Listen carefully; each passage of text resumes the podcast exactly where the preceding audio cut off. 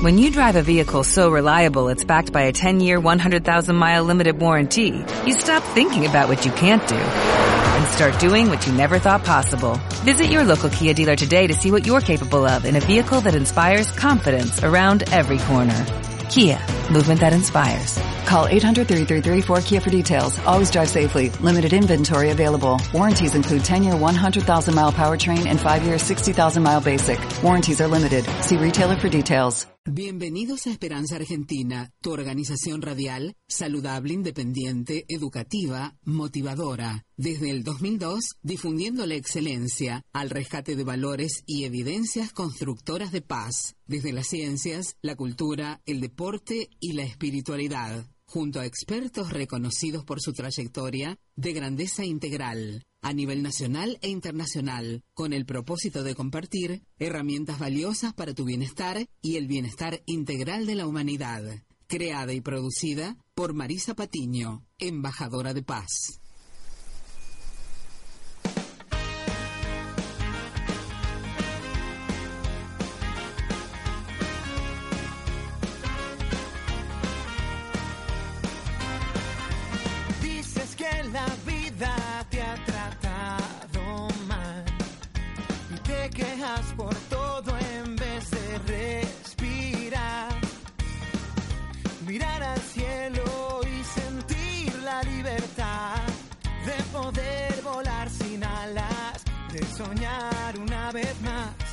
Dentro de ti el querer cambiar y bailar con la Sí, bailemos, bailemos con la felicidad que depende de cada uno de nosotros. Sé que nos conectemos con esa vibración, con las buenas ondas para atraer mejores ondas. ¿eh?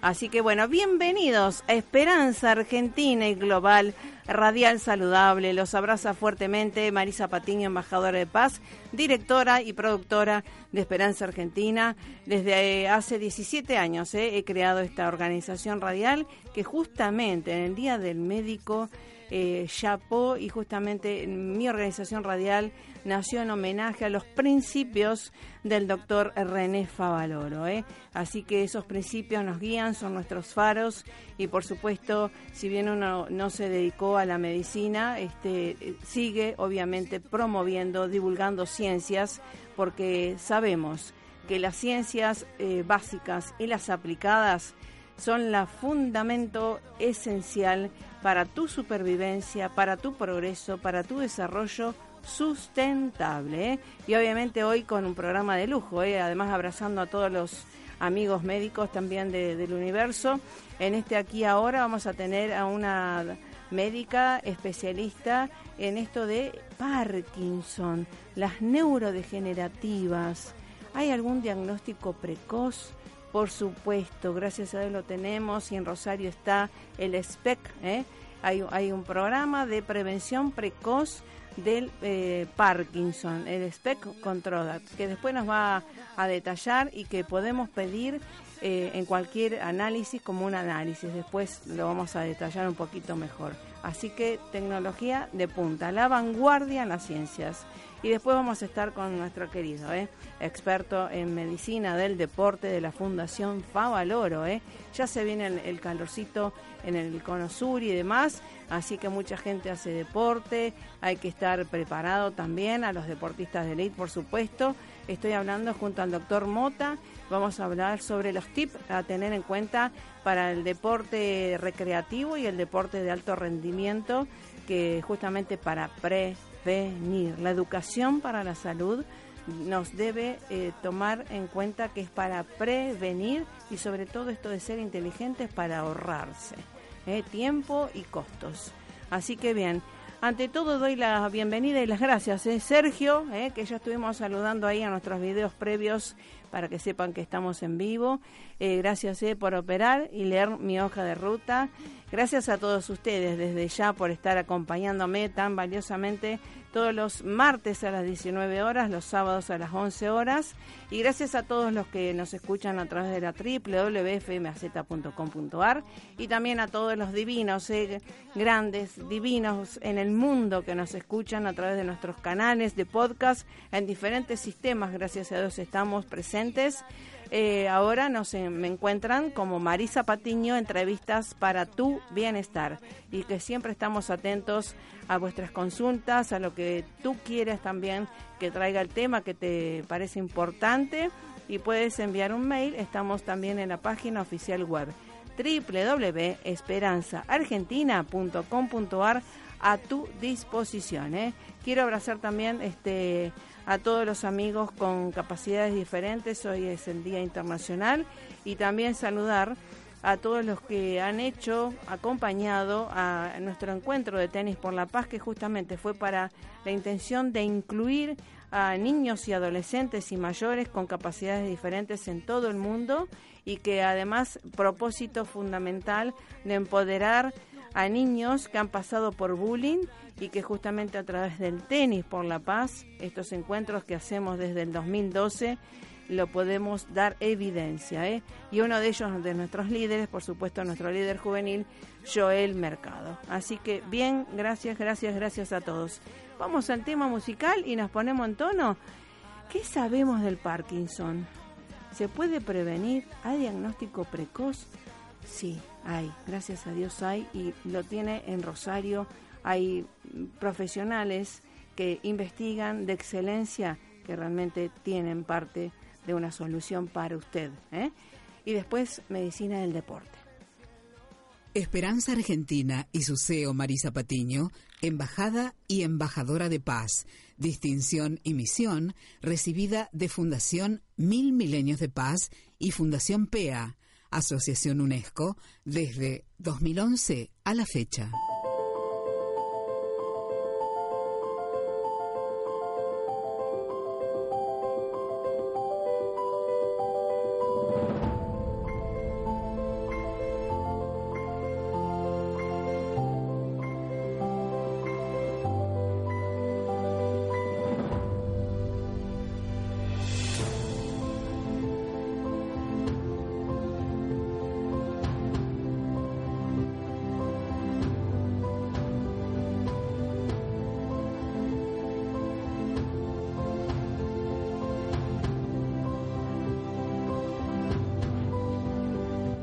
Sí, con esta música me pongo de pie y te felicito. ¿Cómo te va? Bienvenida y feliz día del médico, doctora Baronti. ¿Cómo estás?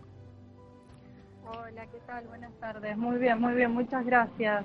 Bueno, eh, gracias a ti porque sé que estás trabajando también eh, y sobre todo esto del, de la medicina y la investigación que tanto nos hace falta, ¿no? Porque no es solamente eh, egresar, tener un diploma, sino la, la continuidad en la investigación. Sí, así es. La verdad que no, nosotros los médicos y en general todos los que estamos relacionados a, la ciencia de alguna manera nunca dejamos de, de estudiar, de seguir formándonos, de actualizarnos, eh, de seguir profundizando en las temáticas que, más nos interesan, que nos vamos subespecializando. Así que sí, es un formarse continuo. Tal cual. Y bueno, realmente un orgullo para Rosario tenerte como experta también en estos temas y tener este, la, parte de, de, artefactos y todo de diagnóstico. Pero cuéntanos esto, digamos, como definición de esto de la neurodegenerativa del Parkinson. ¿Qué es y ahora qué tenemos para detectar precozmente algo tan importante, ¿no? Sí, la verdad que sí.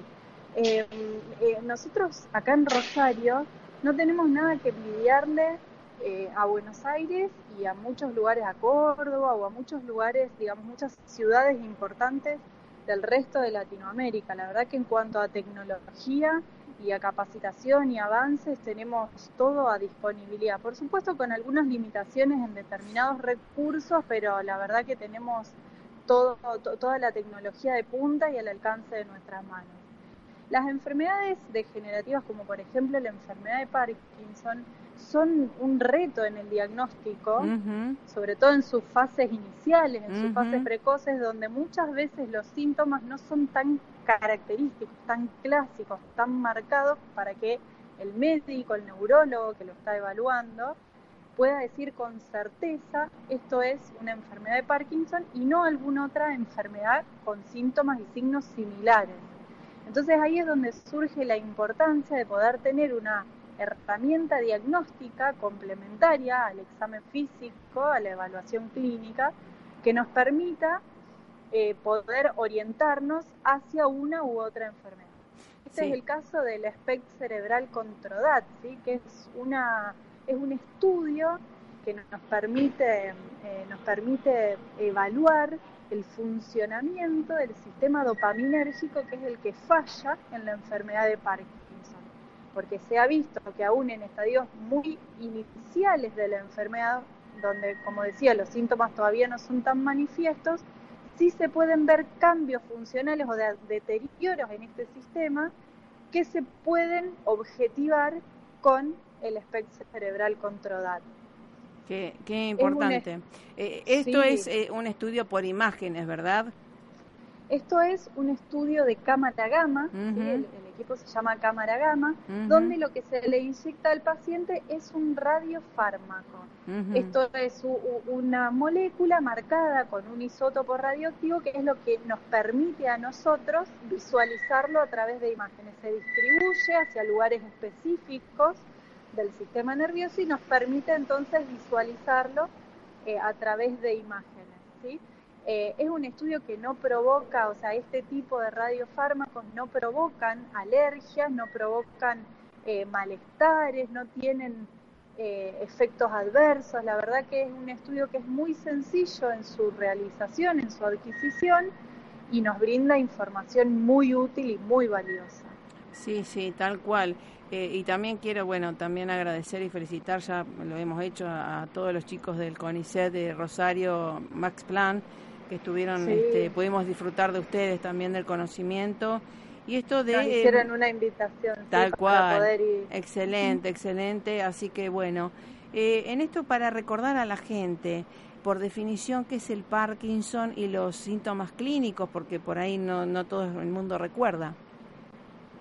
La enfermedad de Parkinson es una enfermedad neurodegenerativa donde hay una falla en un sistema que se llama dopaminérgico si hay una, hay una disminución de los niveles de dopamina. Característicamente los síntomas clásicos del Parkinson son temblor, rigidez, trastornos en la postura, dificultades en caminar, eh, lentitud en el pensamiento, eh, pero son digamos, estos síntomas bien clásicos, bien marcados, también son comunes en otros tipos de patologías que no son necesariamente una enfermedad de Parkinson y que por lo tanto no requieren la misma terapéutica. Claro, Entonces, eh, o sea, muchas veces estos síntomas se solapan o se confunden eh, y son comunes a distintas patologías eh, del sistema nervioso central. Está. Eh, ahora también, eh, si bien se ha extendido la cantidad de vida, no siempre eh, va correlacionado con la calidad de vida, ¿no? Tal cual, tal cual. Lo más importante, digamos, a lo que uno apunta desde, desde la salud, es que lo que mejore y lo que se pueda prolongar sea la calidad de vida. ¿sí? ha aumentado mucho la expectativa de vida, hay mucha gente eh, que, vive muchos años más de los que se vivía hace unas décadas, pero es muy importante, sobre todo en este tipo de pacientes con enfermedades neurodegenerativas, donde todavía no se conoce eh, la causa exacta y por ende no hay un tratamiento que la pueda curar, lo importante es poder detectarla precozmente para ir eh, utilizando las herramientas terapéuticas que tenemos al alcance para brindarle una mejor calidad de vida. Bien, también mucha gente se estará preguntando, ¿no? Familiares y demás, la tatarabuela, la abuela, la tía tuvo Parkinson y demás. Eh, ¿Es eh, heredable eh, o tiene alguna condición el paciente, el, familiar? la realidad es que esas, ese tipo de preguntas aún están en estudio, son patologías que genéticamente tienen un aumento de la incidencia, eh, pero todavía no hay estudios que puedan decir en una etapa muy temprana de la vida si uno va a poder desarrollar a futuro una enfermedad de Parkinson como desarrolló la abuela, el abuelo, el tío, la tía. O sea, la verdad que eso no, eh, todavía no hay posibilidad de hacer ese tipo de estudios. Bien. Y ahora eh, en esto que todo el mundo, ¿no? Estamos con el tema de la vida saludable, de la alimentación, del sueño, como eh, la hidratación, ya diría también, algo tan sensible en esta época también, em, eh, influye en, en, en, toda la... Si bien no hay, no hay una causalidad este, comprobable, ¿no? evidencia científica, pero ¿influye el estilo de vida? La, la verdad es que sí, está comprobado que nosotros todo esto lo llamamos medidas higiénico-dietéticas, eh, que, incluyen, digamos, una dieta saludable, una dieta balanceada en frutas y verduras, fibras, eh, baja, baja en grasas, eh, un sueño equilibrado, digamos, una buena calidad de sueño, ejercicio físico, o sea, todas esas, esas medidas en general tienen eh, connotaciones positivas en este tipo de enfermedades. Mantener el cerebro activo con actividades nuevas, y no con algo, digamos, si yo, si yo, estudiar medicina para mí es algo de todos los días, entonces por más que yo lea un artículo distinto, no es una actividad nueva. Para mí una actividad nueva sería empezar a pintar, claro. a, ver, una actividad artística que no, o sea, algo diferente. O sea, eh, es muy importante que a medida que avanzamos en edad podamos hacer algo nuevo, algo diferente, quizás sería como óptimo todos los años, decir, bueno, a ver, este año puedo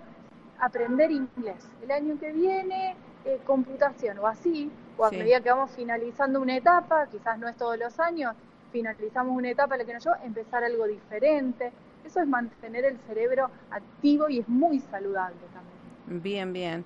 Y esto del ejercicio periódico, ¿no? Eh, y no a veces, de, digamos, bienvenido sea el de fin de semana, pero si lo hacemos... Bienvenido el de fin de semana porque es social, porque relaja la mente. Está muy bueno, recreativo, me encanta, pero... Pero eh, lo ideal es poder tener una rutina de un ejercicio periódico, de un ejercicio diario, que, que no sean tres horas exhaustivas, sino que sean media 45 minutos, media hora todos los días, eh, para mantener el cuerpo en movimiento, que desencadena, digamos, endorfinas, la liberación de endorfinas, mantiene el tono muscular, o sea, da, un montón también de beneficios para mantener no solo el cerebro activo, sino también el cuerpo en movimiento y es, es, óptimo a medida que uno va eh, avanzando también en, años, ¿no es cierto?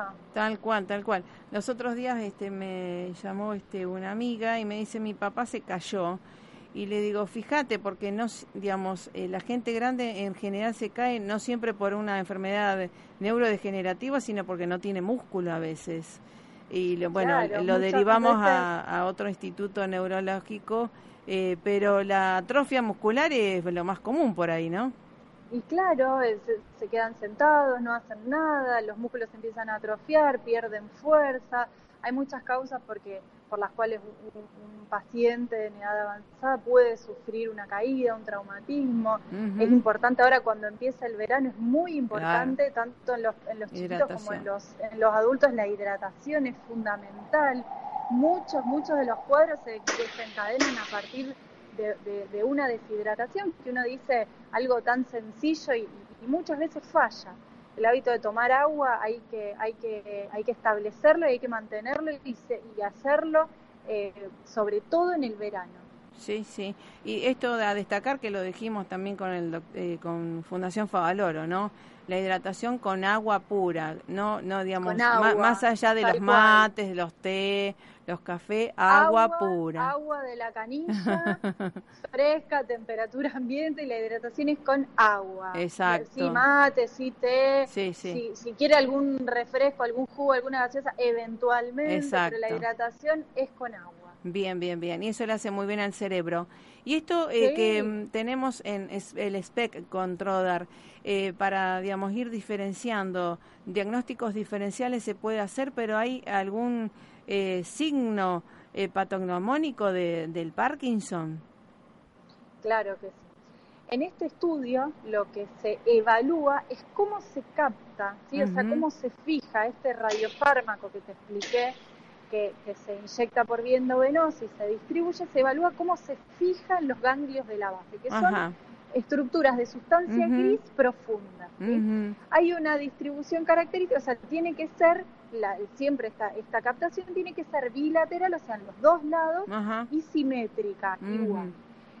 En la enfermedad de Parkinson, cuando hay una degeneración, o sea, lo que ocurre es una degeneración de este sistema dopaminérgico, lo que ocurre es que empieza a haber una disminución en la captación de este radiofármaco en los ganglios de la base, de manera asimétrica y principalmente en los putámenes, que es la parte más posterior de los ganglios de la base. A diferencia de otras enfermedades donde también puede haber deterioro del sistema dopaminérgico, pero que no va a tener esta distribución característica que tiene el Parkinson.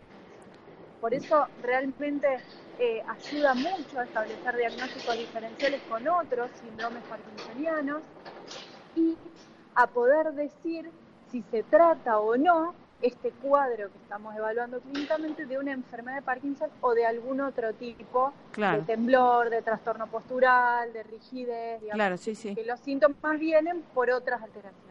Claro, claro. Y es decir, después que, digamos, esto lo puede hacer eh, también el mismo paciente, lo puede pedir, ¿no? Al, al médico por ahí para como un examen más de rutina, podrá ser una vez al año. En realidad no son exámenes de rutina. Esto, el paciente, digamos, si está siendo evaluado por algún neurólogo, este, este tipo de estudios los piden los neurólogos o, eh, fundamentalmente, que están especializados en el estudio de movimientos anormales, donde está la enfermedad de Parkinson. Claro. Uno, digamos, eh, lo que sí puede hacer el paciente es charlarlo con su médico, sí, claro, claro. Eh, ver, digamos, preguntarle si están al tanto de que esto se puede hacer en la ciudad de Rosario, porque hasta hace poco, digamos, nosotros empezamos este año a hacerlo en el grupo Gama y, no, se hace, hasta, hasta, la fecha no se hace en otro lugar acá en Rosario. Entonces quizás los médicos no estaban al tanto de que lo podían hacer acá. Bien, claro. Entonces quizás lo que puede hacer el paciente es eso, es preguntarle si eh, sería un estudio indicado para él, claro. Eh, si está en conocimiento de que lo puede hacer acá sin necesidad de viajar a otro lado para hacérselo. Cualquier duda, cualquier pregunta que, puedan tener con respecto a la realización del estudio, eh, a, las dudas que puedan tener tanto los pacientes como los médicos, se pueden comunicar con nosotros a la institución que siempre estamos dispuestos a, responder cualquier inquietud. Claro. Es un estudio que como te decía, no tiene, no, no tiene efectos adversos, no, no hace sentir mal al paciente, no le provoca malestar. Claro. Eh, lo único que tiene es que disponer de una tarde. Se lo cita habitualmente al mediodía para hacer la inyección del radiofármaco.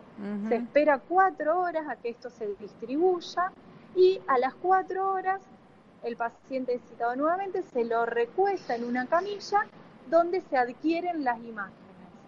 Eh, la adquisición de las imágenes demora 20 minutos y después de eso ya el paciente está libre para hacer una vida normal, o sea, no requiere ningún cuidado con respecto a su dieta, a su actividad habitual, lo único que tiene que tener cuidado es que como el paciente va a estar emitiendo radiación en muy bajas dosis, pero la va a estar emitiendo, de mantenerse sin contacto estrecho o prolongado con pacientes pediátricos y con embarazadas, tal cual, por las 24 horas posteriores a la inyección. O sea, se inyectó a las 12 del mediodía de un día martes, ya para el miércoles a las 12 del mediodía puede estar en contacto con cualquier tipo de población.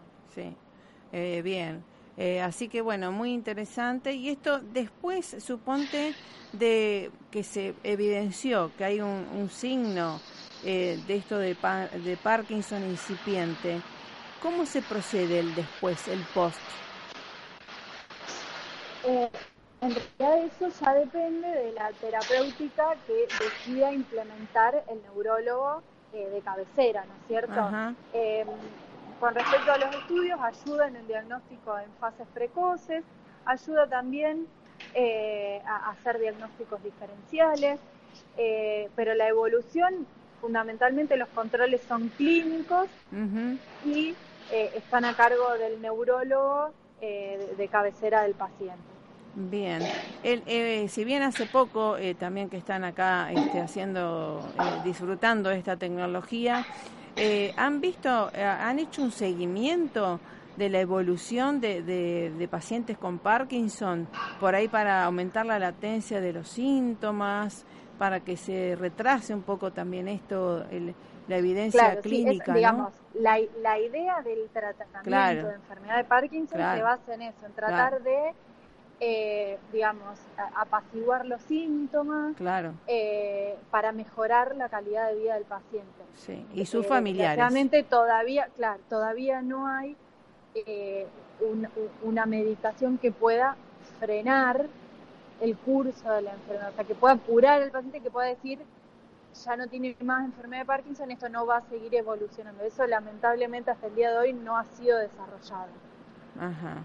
Bien, y, si, mm, digamos, estuviéramos en una estadística, digamos, viste cómo se le hace el, examen de HIV y demás, ¿en qué frecuencia se, se ven? ¿En qué población se vería un poco más esto? ¿Sería útil?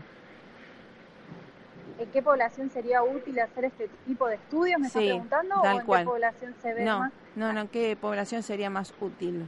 Digamos, hacerlo con... Eh, sería más útil. Los pacientes, por ejemplo, donde eh, tienen una duda muy importante si el temblor que está teniendo, que lo tuvo de hace mucho tiempo, por ejemplo los temblores en las manos, que muchas veces son diagnosticados como un temblor esencial, que no requiere tratamiento, en realidad es un temblor esencial o es una enfermedad de Parkinson incipiente.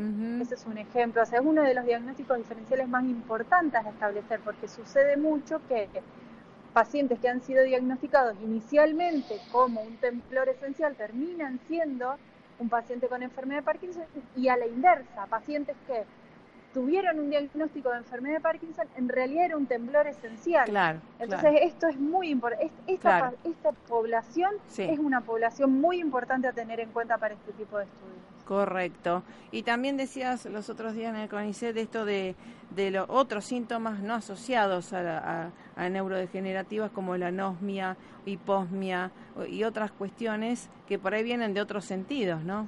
De otros lugares. Síntomas más sensoriales, sensitivos, que muchas veces no se asocian o antes, digamos, hace años, no se conocía que estaban vinculados eh, a la enfermedad de Parkinson. Y hoy, se sabe que, sí, que son parte de también eh, el conjunto de signos y síntomas que se pueden desarrollar, ya sea en fases iniciales o en su evolución, y, bueno, eh, también pueden formar parte de, esto, de, una enfermedad de Parkinson, con otros síntomas diferentes que no son el temblor característico, la rigidez característica. Sí. Bien. Pero es muy importante la consulta con el neurólogo, con un neurólogo especialista en movimientos anormales, eh, que, hacerle esta pregunta al médico si quizás no estaba al tanto de que se podía hacer este tipo de estudios ahora, preguntarle doctor qué le parece, le parece que esto puede ser para mí, nos va a ayudar y, y bueno, y estamos abiertos y disponibles y, para, para, evacuar cualquier duda con respecto a la realización de los estudios. Está muy, muy interesante para los profesionales y a veces, viste, es un feedback entre el paciente y el especialista, porque a veces el mismo paciente va a decir, mira, escuché esto, ¿será verdad? Tal ¿Eh? Totalmente, totalmente. Muchas veces sucede eh, digamos, que, en la vorágine del trabajo diario eh, uno no se pudo, o sea, quiso haber ponerse a leer sobre esto y realmente no hizo a tiempo y justo cayó un paciente con esta duda. Y está muy bien que lo planteen, o sea, no, no, no, se, no, está mal visto, digamos, desde el, desde el lado profesional. Eh, está bueno que el paciente pueda preguntar, pueda decir, escuché tal cosa, leí tal otro. la salud es de cada uno. los pacientes no son de nadie, o sea, todos somos dueños de nuestra vida. y, y, entonces por eso es que, es que está muy bien que el paciente pueda presentar sus inquietudes, hablarlas y, consensuar, porque también de la misma manera puede ocurrir que un médico le plantee alguna conducta determinada y el paciente diga, no, pero yo prefiero hacer tal o cual cosa. Claro, La comunicación, yo siempre, digamos, algo que, que, que pienso y que trato de, trabajar día a día que hablando la gente se entiende. la comunicación es fundamental. Claro, totalmente. Y antes de terminar, eh, ahora se me ocurre en esto de la pregunta, eh, el estrés en el cerebro, sabemos los daños que eh, hacen, puede afectar y, invitar a que se forme el Parkinson y también la, digamos, el post-estrés que va la depresión y demás. En realidad el estrés y el estrés postraumático, o sea, dependiendo del estrés, hablando de manera genérica, es un gran, eh, a ver cómo decirlo, eh, eh, lesiona mucho el mm. cerebro, ¿sí? Em, es muy difícil estar libres de estrés en la situación actual que vivimos, en la sociedad que vivimos, digamos, no es que es un desencadenante de una enfermedad de Parkinson, no, pero influye de manera negativa sin duda. Sí, claro. Hay que tratar de buscar herramientas, buscar actividades, buscar cosas que traten de liberarnos un poco del estrés o aprender a manejarlo de manera que no nos consuma las 24 horas del día. Claro, claro. Y asimismo creo, ¿no? A los pacientes con Parkinson, este, facilitarles, ¿no? Esto de la creatividad, la comunicación, la integración, ¿no? Totalmente, tanto a los pacientes como a, los familiares. Hay muchos grupos que se arman de contención, de ayuda y que brindan información muy útil para ayudar eh, a, entender todo el curso de, este tipo de enfermedades, eh, las evoluciones, eh, las conductas que uno puede ir tomando, porque muchas veces sucede que qué sé yo, el paciente se empieza a limitar en determinadas tareas y el familiar se enoja. Dale, si vos antes lo podías hacer, ¿por qué ahora no lo podés claro, hacer? sí, sí. Y bueno, y ahí, o sea, tratar de comprender que hay cosas que van a ir sucediendo y que no dependen de la voluntad del paciente. Tal cual. Pero bueno, también es muy difícil para las familias, ¿no? Entonces eh, hay, hay grupos que, que que tratan de contener tanto al paciente como a la familia. Tal cual. Brindando información, Así es. Así que bueno, realmente chapó porque justamente el juramento hipocrático, esto de no dañar, y ustedes están investigando y no dañando justamente al contrario, posibilitando que se haga un buen diagnóstico para una buena terapéutica. Así, que gracias, doctora Baronti. Y... No, por favor, muchas gracias por la invitación a la entrevista. Ha sido un placer. Igualmente, querida, y bueno, sabemos que y felicitamos al Instituto Gama también que estás ahí con el SPEC, y con Trodart para justamente este esto de la detección precoz del Parkinson. Un abrazo fuerte y hasta la próxima. Feliz día. Gracias. Gracias, gracias. Eh, que sigas bien. Gracias por estar. Bueno, realmente un gusto eh, siempre estar con seres que obviamente están trabajando por el bien común. ¿eh? Y bueno, tenemos mucho que ver en eso. Vamos a ver el tema musical que les traje, a ver si les gusta. Y vamos con el doctor Mota de la Fundación Favaloro.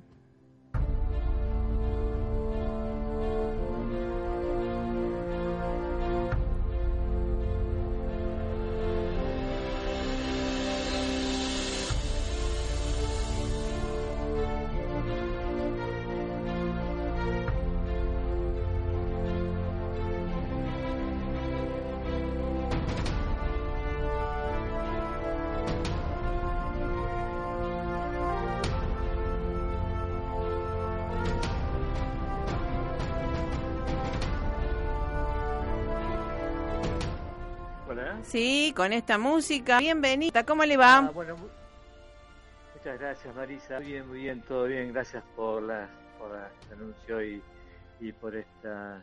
Y agradezco mucho, eh, bueno, esta invitación y, bueno, ahí este saludo por el Día del Médico. Sí. Muchas gracias. Y además eh, sabe que nosotros, particularmente desde el 2002, eh, mi homenaje al doctor Favaloro, por eso he creado esta organización radial eh, en homenaje a los principios que siempre nos guían, y el Fundación Favaloro, el doctor Favaloro, esto de la ciencia, la conciencia, es algo tan importante, ¿no? Sí, no, por supuesto, nuestro maestro nos ha inculcado y nos ha enseñado, ¿no? Que sin humanismo médico no hay medicina y, un poco, bueno, siguiendo el ejemplo de él en la lucha continua en lo asistencial y en la investigación, en la docencia, en la educación permanente de cuadro de jóvenes médicos y de seguir, bueno, un poco todo esto que es tratar de, tener esa, esa relación médico-paciente adecuada, respetando todos los valores individuales y todo lo que significa la importancia de mantener la consulta médico-paciente siempre en los límites máximos de tratar de solucionar cualquier aspecto ya sea espiritual o, físico, de aliviar el dolor ajeno. Es que la medicina es una pasión y uno a veces abraza esto con todo, como le pasó al doctor René Favaloro, ¿no? Dedicada toda una vida a seguir luchando por, bueno, sus ideales. Podía haber estado mucho más cómodo después de, de, su década en el 70, cuando estuvo participando en los fines del 60 y principios del 70, cuando estuvo mejorando esa técnica del coronario, ¿no? Pero después, bueno, decidió después de cuatro años volver al país, este, iniciar la Fundación Favaloro, que al principio fue una reunión de médicos eh, notables, tratando de impulsar la investigación, la docencia, hasta conformar institutos de cirugía cardiovascular, que en principio estaba en el Sanatorio Güemes y después fue trasladado a la Fundación a partir del año 92, así que fue toda una lucha continua de, seguir mejorando la calidad de atención médica, pensando siempre en, el paciente. Y, bueno, todo esto fue un gran esfuerzo personal que, sigue vigente y en el cual nos transmitió eh, a todos los médicos que pudimos o tuvimos la dicha de conocerlo, ¿no? Tal cual.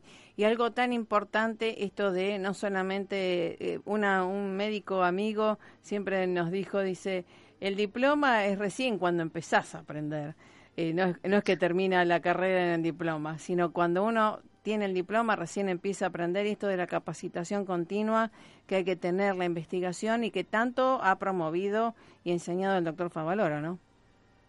No, por supuesto, pero también está todos aquellos conceptos que uno trae claro. este, previo, previo a la universidad. La universidad forma profesionales en lo científico, en lo técnico, pero también este, uno tiene que tener una personalidad y valores claros para poder este, acompañar en el dolor ajeno y tratar de siempre capacitarse para poder este, brindarles la, la, mejor atención médica al paciente.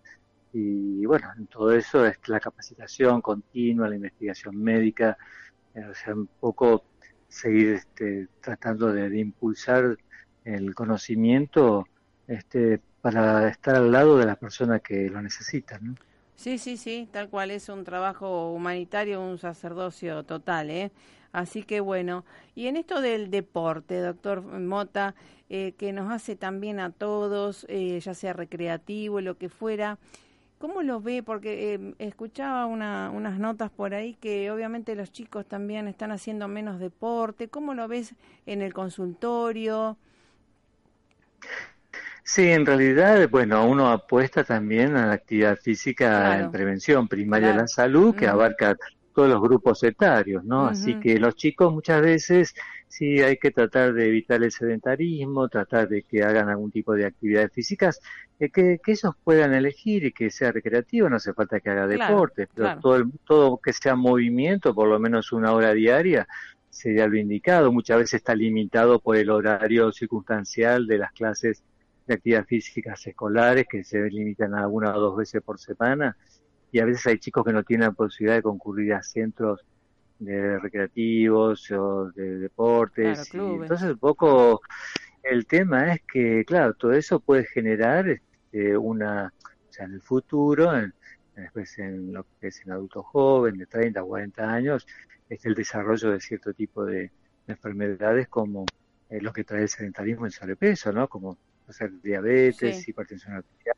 colesterol elevado, o sea, uno apuesta a hacer una actividad física saludable que no hace falta hacer deporte, simplemente movimientos, puede ser bailar, moverse, caminar, una actividad de paseo, no hace falta hacer una planificación semanal de actividades físicas controlada, porque en realidad uno lo que tiene que hacer es gastar calorías. Soy un adulto joven, caminando simplemente, una bicicleta de paseo, están con un promedio de unas 500 calorías horas día. 500 calorías horas día significa entre 1.500 calorías por semana, eso equivale a 500 gramos de grasa corporal, así que estoy una opuesta a tratar de sostener un, gasto calórico mínimo semanal de unas 2.000 calorías para poder mejorar la composición corporal. Eh, no acumular grasa, no perder masa muscular. Claro, claro. Tal cual, uno, nuestro cuerpo, nuestro cuerpo actúa como un termostato, nuestro metabolismo basal, hay que tratar de motivar un, movimiento de mínimo 45, 60 minutos diarios para que uno puede elevar ese metabolismo basal y ese termostato siga generando gasto calórico a pesar de estar sentado en una oficina y demás. Así que hoy ya se ha demostrado lo que es la curva de dosis respuesta de actividad ah. física y beneficios en la salud para disminuir el porcentaje de mortalidad cardiovascular o la mortalidad por todas las causas. Así que hoy se ha visto eso en la curva de dosis respuesta, que mínimo es lo que inclusive recomienda la OMS, la Organización Mundial de la Salud, de moverse por lo menos 30 a 60 minutos todos los días. Y esto es extensivo al adulto mayor, al adulto joven, al niño, adolescente.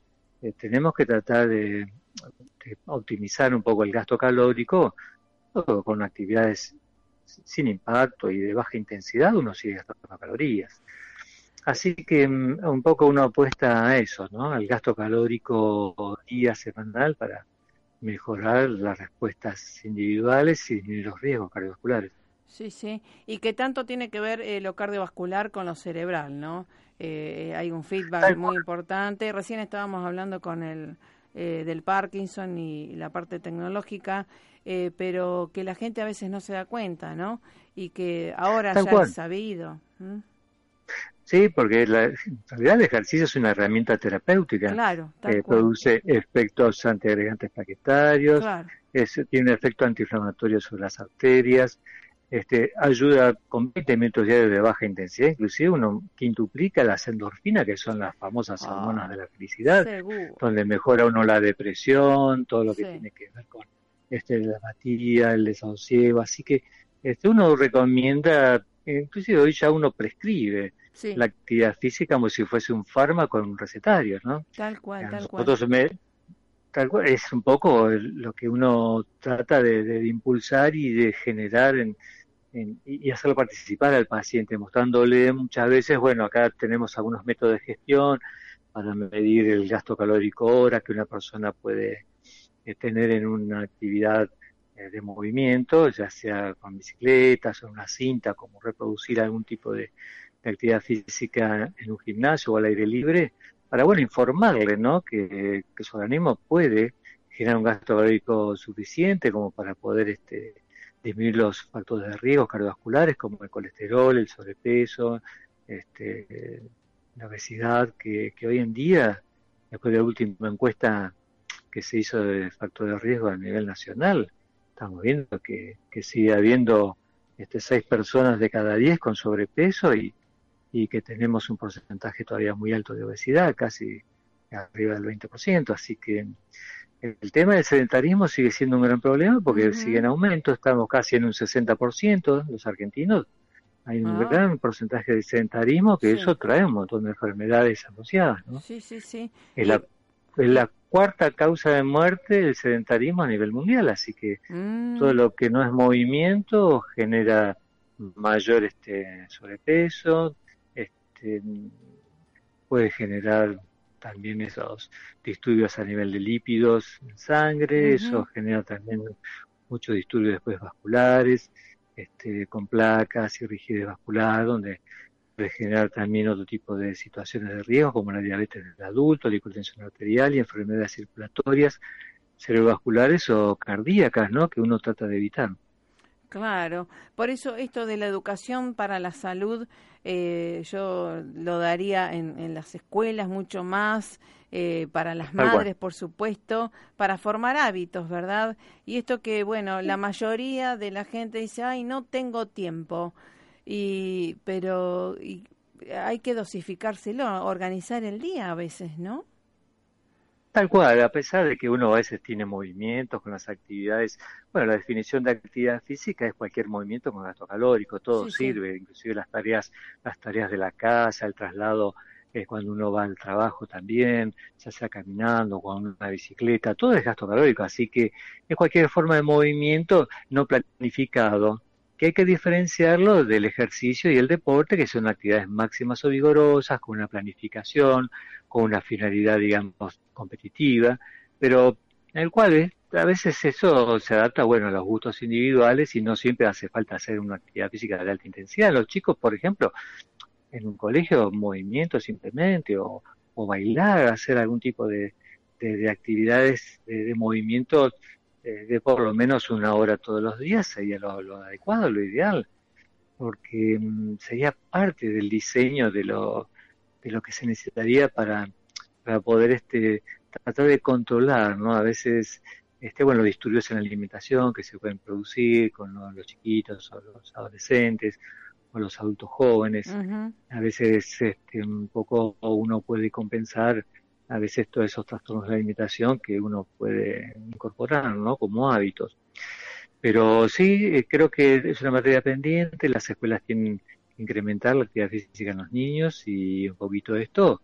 También los chicos sí, que participan de estas clases o los controles, tanto los maestros como a veces los licenciados de educación física están en los colegios, pueden supervisar, inclusive para el día de mañana hacer una actividad eh, física, ¿no? O sea, controlada, programada, enseñarle movimientos coordinativos, claro, una enseñanza, un aprendizaje de movimientos este, con una finalidad este, preventiva, ¿no? En la salud. Sí, sí, sí. Sí, esto, esto sería ideal para la formación de hábitos, es algo tan indispensable en, en, edad temprana, pero digamos, no importa la edad, eh, esto de los hábitos, se pueden adquirir y formar en cualquier lugar, ¿no? En cualquier edad. Es, es, crear hábitos, porque es, increíble que todavía tengamos un porcentaje tan alto de sedentarismo en la Argentina, casi un 60% con todo lo que eso implica, ¿no? Las últimas encuestas nacionales han dado un porcentaje muy alto. Y bueno, si bien es cierto, se ha reducido el consumo de sal, el de tabaco, pero quedan áreas todavía que no, no han mejorado, como este, el porcentaje de sobrepeso, obesidad y, y sedentarismo que es tan alto que tenemos acá en Argentina. La última encuesta nacional fue la cuarta que se hizo el año pasado. Teníamos tres que se revelaban ese porcentaje elevado. La última encuesta nacional de factor de riesgo este, a nivel nacional reveló que seguimos estancados en el tema de prevención. ¿no? Claro, claro, qué bárbaro. Sí, además este, la gente este, ahora, además con esto del celular, que se pueden ver películas y demás, eh, esto de la, del paseo también, disfrutando de, del entorno, ¿no? Del ambiente y no solamente con el móvil. Tal cual, y adaptarlo a lo que uno puede hacer. Si uno puede hacer de forma continua, si uno se cansa en una hora continua, puede hacerlo intervalado, hacer por, partes, de hacer 10 minutos, descansar. hoy actualmente se están haciendo muchos eh, paseos saludables, este, eh, paseos aeróbicos, circuitos aeróbicos, estaciones saludables en las plazas. Ah, o sea que un poco uno tiene que tratar de incorporar ese hábito del movimiento, que no significa ni impacto ni alta intensidad, simplemente el movimiento con gasto calórico. Todo eso puede ayudar a una persona, bueno, a mejorar sus hábitos inclusive de alimentación, a sentirse mejor, así que después con el asesoramiento nutricional o la consulta médica que puede incorporar en algún momento, uno puede estar entrando más en algunos detalles si tiene disturbios este, en la alimentación o en el metabolismo para poder corregirlo, pero eh, la actividad física es algo que ayuda muchísimo a la prevención. Sí, sí, para todo. Y sentirse bien, empoderado también, como que puede progresar este, y estar siempre vital, ¿no? Más allá de la, cualquiera de las edades. Tal cual. Eh, y en esto que también... Sí, por supuesto, no hay edad para actividad física. Exacto, exacto. En esto para que ya viene el verano y todo el mundo por ahí ya tiene eh, que ponerse la malla y vienen la, los, eh, todas las dietas y demás.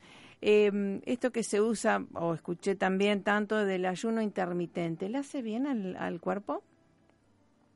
No, en realidad no se aconseja. El ayuno puede modificar los niveles de glucosa y eso también puede tener impacto en el metabolismo. Solamente personas que están en una dieta país cetogénica, o sea, limitadas en los hidratos en un problema de salud donde tiene que disminuir el peso corporal y donde está incorporado una actividad física de muy baja intensidad por debajo del umbral que nosotros decimos umbral anaeróbico que es más oxidativo los ácidos grasos sin tener abstinencia de hidratos sin incorporar ejercicios vigorosos o máximos porque no los va a poder tolerar por la falta de glucosa este, en sangre y porque los depósitos de glucógeno hepático son, son muy bajos. Eso puede generar disturbios en la composición corporal, pérdida de masa muscular, así que hay que tener mucho cuidado con este tipo de dietas milagrosas.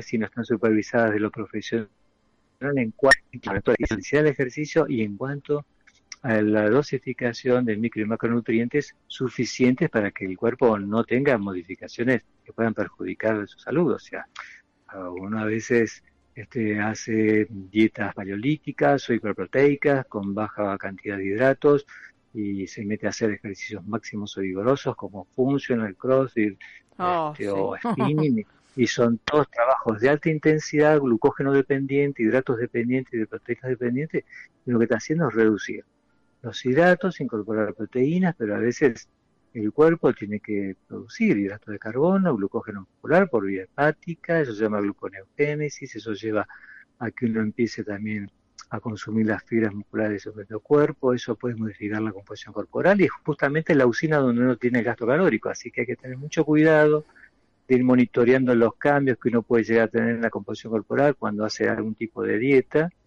eh, y, y, y, yo recomiendo este, un poco de trabajar en forma interdisciplinaria, no, no trabajar esto desde el gimnasio y con los licenciados de educación física solamente, Solamente, sino claro.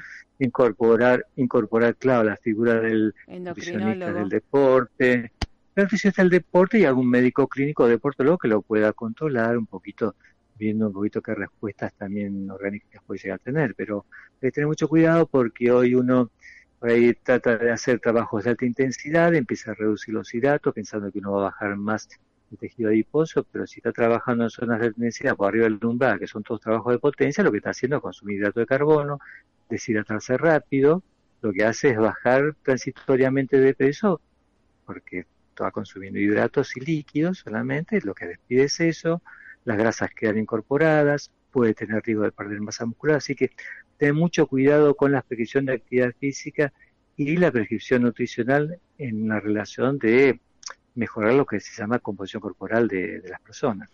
O sea que un poco el tema es tratar de, si uno, se, si uno quiere mejorar la composición corporal, bajar el tejido adiposo, bajar de peso, controlar bien la intensidad del esfuerzo, ver qué zonas va a, va a entrenar, cuál es la proporción adecuada de hidratos y proteínas para que el cuerpo no sufra pérdida de masa muscular y que eso no genere un montón de disturbios de abstinencia de hidratos, eh, cansancio, fatiga muscular precoz durante el ejercicio y riesgo de lesiones.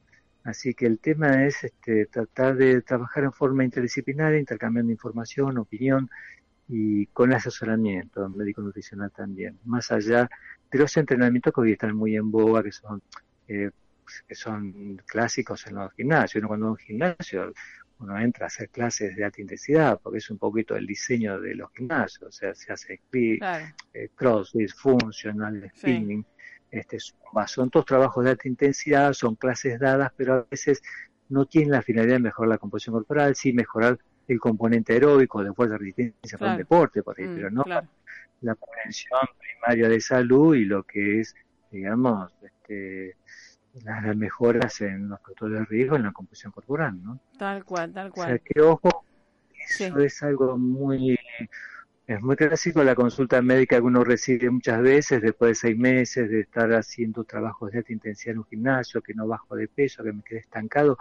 Uno mide la composición corporal, resulta que va- fue bajando por ahí un poco de peso, pero a expensas de la masa magra, la masa muscular y el tejido adiposo quedó. O sea que uno le Ah, cambia después la rutina del entrenamiento Claro. para tratar de trabajar más con las grasas, donde uno sí puede ahí reducir los hidratos y no habría ningún tipo de problema, supervisando bien el aporte de proteínas. Pero el tema es trabajar en zonas calóricas, eh, oxidativas los ácidos grasos, sino aquellas de alta intensidad, donde son más glucógeno, dependiente, de, glucógeno dependiente, lactácida dependiente, o sea, con producción de ácido láctico elevado, de uso de síntesis de proteínas, o sea, el Mm. trabajo de alta intensidad es el entrenamiento deportivo, ¿no? Sí, sí, sí. Y por eso medimos, nosotros medimos el metabolismo en pruebas aeróbicas y eso nos da la pauta muchas veces dónde está Claro. las zonas de entrenamiento, optimizando lo que es frecuencia, volumen, intensidad y duración de un entrenamiento con el objetivo de que cada una persona tiene, este, digamos, Especial. eh, como objetivo, ¿no? Claro, el sí, sí. objetivo que tiene como de mejorar su composición corporal o si es un entrenamiento deportivo, depende de la, la condición de cada uno. Está, está muy Así bien. que hay que tener cuidado y trabajar Mm. siempre este, en equipo, en forma interdisciplinaria. ¿no? Totalmente. Así es. Y bueno, y ahora antes de terminar esto, las recomendaciones de la hidratación con agua, mucho más en este verano, ¿eh? Y, sí, sí. Y, y cuidarse eh, en las comidas también, y sobre todo esto de, de, mm, del gasto calórico es con ejercicios aeróbicos, digamos, las caminatas, o también el sí, yoga. de baja intensidad. El yoga. Sí, el yoga es Sí, sí, porque son todos trabajos, hoy los cinco componentes del fitness, entra el yoga, porque ah, bien. los, mejor los cinco componentes del fitness, que sería mejor la, la condición aeróbica, la composición corporal, la flexibilidad, la fuerza, la resistencia muscular, entra dentro de todo esto, o sea que el, yoga está muy una, bien. Una hora de yoga. Una hora de sí, yoga. Sí, sí, incorporar la yoga como un elemento de flexibilidad, de mejoras en la fuerza y en la resistencia muscular, es decir, es mejora la respiración, todo eso está increíble. Bien, bien, bien. De todas formas, el, el trabajo no tiene que ser inclusive de alta intensidad, caminando. Sí, sí, caminar, ya está. Un adulto está con 500 calorías horas, así que el tema es eh, mejorar la hidratación, no salir en, horas pico, entre las 10 y las 18 parece no se recomienda este, hacer actividades máximas o vigorosas, sí pueden ser actividades de baja intensidad, eh, tener en cuenta que arriba de 28 grados de temperatura y con humedad ya aumenta más el ritmo de deshidratación, eh, un, gasto calórico de unas 500, 600 calorías, que sería como caminar, andar en una bicicleta de paseo, equivale a un ritmo de deshidratación de un litro hora, mm, así que 560... 560 calorías equivale a, un ritmo de deshidratación de un litro hora. Así que hay que tomar líquido, 6 a 8 centímetros cúbicos por kilo de peso, o sea, unos 400, 500 centímetros cúbicos estaría bien, aunque uno pierde un poquito más de líquido durante el verano. Pero con una, una buena hidratación y tratando de protegerse del sol, ropa cómoda, blanca, y evitar en las horas pico ejercicios máximos o vigorosos. Inclusive la, la, gente que entrena running que hace ciclismo, tratar de utilizar eh, otro tipo de horarios y limitar eh, la intensidad del esfuerzo a, Ahí está. Bueno, bueno, doctor Mota. Eh, muchísimas gracias por estar y feliz día, que lo siga pasando súper bien, activo como siempre y, realmente dando lo mejor. Gracias por su excelencia, que siga bien. ¿eh? Muchas gracias a todos ustedes por esto, por esta este saludo del Día del Médico y, bueno, y que sigan los éxitos en este programa que realmente siempre nos acercan palabras este, de conocimiento y donde eh, uno se siente eh, participar en esto con ustedes eh, siempre muy de cerca. Gracias, gracias. igualmente, igualmente. Gracias, eh. Felicidad. Hasta la próxima. bueno, gracias, gracias, gracias. Saludos. Bueno, gracias a ustedes por estar. www.esperanzaargentina.com.ar, ahí todas las novedades. Nos vamos, ¿eh? Gracias, gracias. Que lo pasen más que bien. El sábado en vivo a las 11. Chau, chau.